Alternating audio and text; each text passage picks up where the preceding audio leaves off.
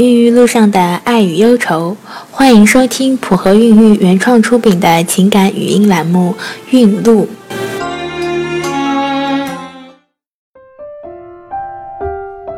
大家好，我是小何医生。今天我们分享的是梦雪的故事。刚结婚的时候，梦雪就对未来的宝宝充满幻想了。如果是个男孩，就让他学吉他、弹钢琴，变成小绅士；如果是个女孩，就让他学跳舞、学画画，变成小公主。这样开心而甜蜜的日子，却在一次次的流产后支离破碎。面对家里长辈们的着急，妯娌间的明着关心、暗里讽刺，梦雪心里那股不服输的劲就流出来了。就这样，她便踏上了寻找试管的旅途。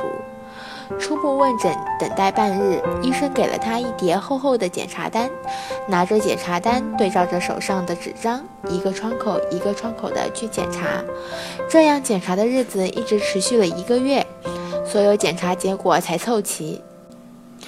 后来梦雪学乖了，她挂到了 VIP 专家号，这下总算进了周期，长方案十七天。进周期后就开始促排卵打针了。为了确保万一，梦雪还是选择了去医院让护士打。日子一天天过去，说不清是打了多少针，梦雪的肚皮也都千疮百孔了。老公阿斌看了有些心疼。老婆，这下我是真的佩服你了。以前你可是个连抽血都叫半天的人啊！取卵的这一天终于来到了。昨晚十二点就被禁食，饿了十二个小时，终于轮到了他。虽然打了麻药，但取卵还是很疼。取十二颗卵子配成了十个胚胎，这已经是一个不错的结果了。哪一个会是宝宝呢？疲倦的梦雪在心里默默地想。什么时候能移植呢？梦雪焦急地问医生：“任何时候都可以，你养好身体就行。”医生回答。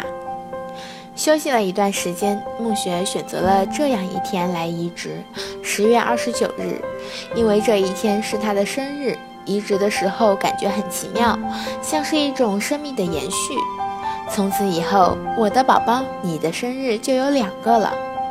二零一六年十一月三日，这一天是决定胚胎宝宝存活的第一天。经受过太多的绝望，这个消息让梦雪湿了眼眶。宝贝，谢谢你愿意留下来陪着爸爸妈妈，也感谢自己的一路坚持。这就是今天的孕路故事，普和孕育祝您一路好运。